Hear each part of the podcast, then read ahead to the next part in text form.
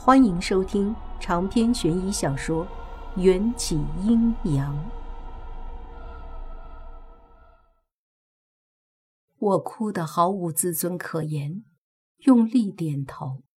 无言老道的双脚落回地上，迎战如鬼魅一般消失在众人的视线里，只留下一句：“王元宵，你知道怎么让我消气？”事后，人们议论纷纷。景千夏不知对在场的人施了什么法，让他们忘记了关于迎战的一切，就连莫白都忘记了差点被迎战掐死的那一幕。救援工作这才得以继续有条不紊的进行。我和莫白都被送入了临时的医疗帐篷。我躺在硬邦邦的担架上，心乱如麻。刚才我彻底激怒了他。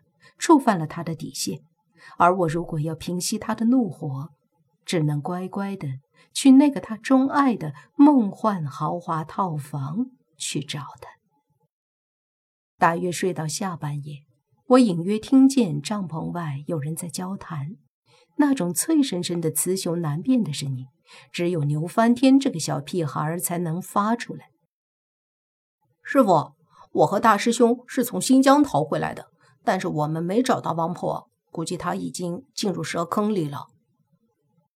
无言老道重重的叹了口气：“唉，那可麻烦了，弄不好凶多吉少。”我睡得迷迷糊糊的，听见他们在谈论外婆，一下没了睡意，掀开帘子问：“你们刚才说我外婆怎么了？”我走出帐篷。无言、孔章、牛翻天和景千夏正围着一盏暗淡的油灯，他们看见我，都露出惊讶的神色。我重复问了一遍：“刚才我听见你们说我外婆了。”无言老道捋了一把小胡子：“也罢，这件事总是要知道的。丫头，来，过来坐。”孔章起身，把他坐着的一块石头让给我。油灯的光打在他们的脸上，表情似乎都特别凝重。孔章，还是你说给丫头听吧。是师傅。孔章听话的从口袋里掏出口罩，掩住口鼻，开始叙述，说：半个月前，新疆火焰山出土了一个上古灵物。据说是几篇用世人从未见过的文字撰写的古简，此物一出，立刻在当地被传为至宝，供奉在清真寺里。孔章说：“师傅怀疑出土古简上的字乃是铭文，就让他和牛翻天去了趟新疆，一探究竟。”说着，孔章从包里把一张羊皮纸递到了我的手中。古简共有三枚，这里就是古简上的文字拓本。羊皮纸上歪歪扭扭的文字，有点像梵文，更像是我一直随身携带的黑伞中浮现的文字。我很快辨认出，新疆出土的古简上写的就是铭文，而且还是一封遗失千年的罪书。丫头，你看得懂的话。就读出来听听。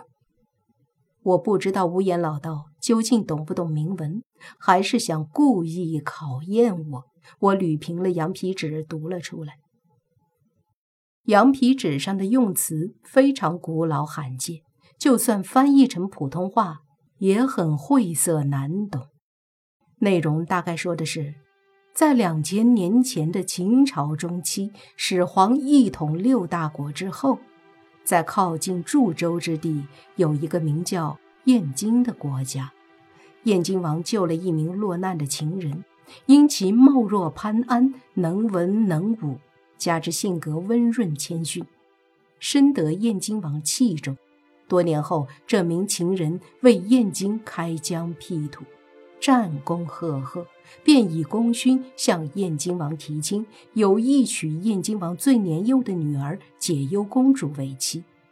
但解忧公主早有心上人，燕京王宠爱解忧公主，不舍得勉强她，就拒绝了情人的提亲。赐予他牛羊千匹、骏马上百以作弥补。但这情人却为了此事怀恨在心，竟暗中勾结其他部落，里应外合攻打燕京。这一战打得非常惨烈，无数的燕京英雄命绝疆场。战事结束后，惨胜的燕京王抓住了这个情人，对他用了燕京最恐怖的死法——蛇坑之刑，就是将人扔进存满毒蛇的地坑中。活活被毒蛇咬死。燕京人认为蛇是世间最邪恶的动物，被蛇咬死的人永远都不能轮回转世。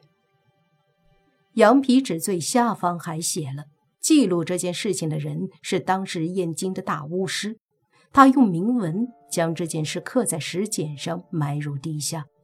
就是希望阴间的神能够理解他们的行为，就算这个情人进入了阴司，也不要善待他。念完这么长一段，我有点丈二和尚摸不着头脑。这个情人和我外婆有什么关系？无言老道叹了口气，我更加莫名了。景千夏指着羊皮纸，吃惊地问：“王元宵。”别告诉我，你真不知道这封告罪书写的是谁？两千多年前的事情，我怎么知道？我被他问烦了，也调高了嗓音。景千夏抓住我的手腕：“你真是当局者迷！那个落魄情人就是和你结了亲的第二人秦玉郎。”我不敢置信，怎么可能？先不说这拓本中写着“貌若潘安，温润如玉”这些形容词和长得像猪头一样的秦玉郎八竿子打不着，再说拓本中记载的情人分明就是对解忧公主痴心一片，才甘愿冒天下之大不韪，举兵造反，最后死于蛇坑。但是我认识的那个秦玉郎对女人是来者不拒，起初想抓我结亲未果。之后又和李科搞在一起。无言老道斩钉截铁地说：“就是他，秦玉郎死于蛇坑后，随着蛇群迁移，尸体可能被带入距离驻州不远的新疆火焰山附近。几千年来，他的鬼魂入地不得，转世不得。”只能日日躲在蛇坑里，所以怨气冲天，成了厉鬼。无言老道说：“他之所以要和我定亲，是因为我是这个世间上仅存的天煞孤星，我的血至阴至邪，可以打开人世间所有的结界。传闻解忧公主后来和亲到了秦国，嫁给了始皇之孙公子高。”猜测被偷走的白棺中就躺着公子高和解忧公主的遗体。至于公子高的阴宅为何要建造在殷家村，可能也是为了要用皇家的气息镇压阴门中的阴兵和守护能统领阴兵的精英。无言老道接着说道。王婆比我们先看到古简，应该也猜到了秦玉郎的身份。秦玉郎得到白冠和金印后，一定会藏在一个他认为安全的地方，也就是他尸身所在的那个蛇坑，并且只有想办法复活了公子高或者解忧公主。才能用金印打开阴门。要让死人起死回生，是天地不容的禁术。而天煞孤星这种至阴命格的人，就是复活解忧公主的关键。如果猜的不错，青玉郎很快就会来找你。这也是王婆奋不顾身。跑去蛇坑的原因，而蛇坑过于危险，九死一生都是奢望。我们想阻止王婆已经来不及了，只能先回到秦岭想办法。我花了好长时间，才把那么惊人的信息量消化了一遍。外婆果然是为了我才去那么危险的地方，可外婆斗得过秦玉郎吗？我在秦墓的壁画上见过墓主人，壁画上的公子高是个三米多高的巨人。后来在李家祠堂，我和迎战几乎就要杀死秦玉郎，那时候突然闯入一个三米多高的人影，把秦玉郎救走了。这是不是说秦玉郎已经把公子高复活？并且操纵了他，秦玉郎一个已经很难对付，再加上一个公子高，我外婆岂不是毫无胜算？我激动地说着，心里七上八下的，急得像热锅上的蚂蚁。而我面前的师徒四人则通通低头不语，只有还是孩子的牛翻天悄悄用怜悯的眼神看了我一眼，似乎他们早就知道外婆的下场。沉默了几秒，无言老道把我们面前的油灯掐灭，站起来拍拍道袍上的灰。此时天边已经泛出了鱼肚白，我们旁边的其他帐篷里的人也陆陆续续的走出来。谈话似乎没办法继续了，我攥紧了拳头，一瞬不瞬的盯着无言老道。被我看的没办法了，无言老道才为难的开口：“丫头。”你先别急，王婆也是个厉害的女人，千万别小看了她。这样吧，你先回家，去你外婆床上找找有没有用红布包着的东西。要是红布里的东西完好无损，就说明你外婆生命无恙。如果那东西已经碎了，你就把那东西埋了。就当你已经为你外婆送了终。说完，无言老道领着三个徒弟投入救援工作，不再理我。千余人的石料厂发生塌方，三百多人受伤。昨晚几十辆救护车已经把重伤患者送去了医院。后来医院住满了，挖出的人就往临时搭建的医用帐篷里送。我退然地回到医用帐篷，病房里的其他病人都醒了，呼痛的身影此起彼伏。莫白此时也醒了，撑着拐杖想要站起来。倒是罗非搬了一天的石头，还靠在床边上，大声的打着呼噜。我来帮你，还是我自己来吧？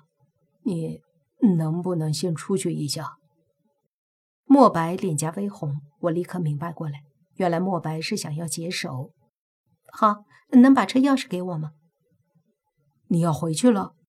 嗯，我原本想自己坐车回家，莫白却把罗非叫醒，一定要他送我回家，还叮嘱罗非把警车停在路口，不要让街坊邻居误会我。罗非也愿意当司机，他那辆老爷车却不争气的抛锚了。怎么都发动不了，车子坏了，正好给我拒绝的借口。罗非和莫白只得给我叫了一辆出租车，目送我离开。想到昨天迎战快要掐死莫白的那一幕，我就心有余悸。莫白这个人过于温柔，我知道他对每个人都这么好，但就这样欣然接受他的好意，却还是有些别扭。不过张雨欣的案子结束后。我和莫白就应该没有什么交集了。我不希望这些善意的关怀会再给他人带去杀身之祸。长篇悬疑小说《缘起阴阳》本集结束，请关注主播又见菲儿，精彩继续。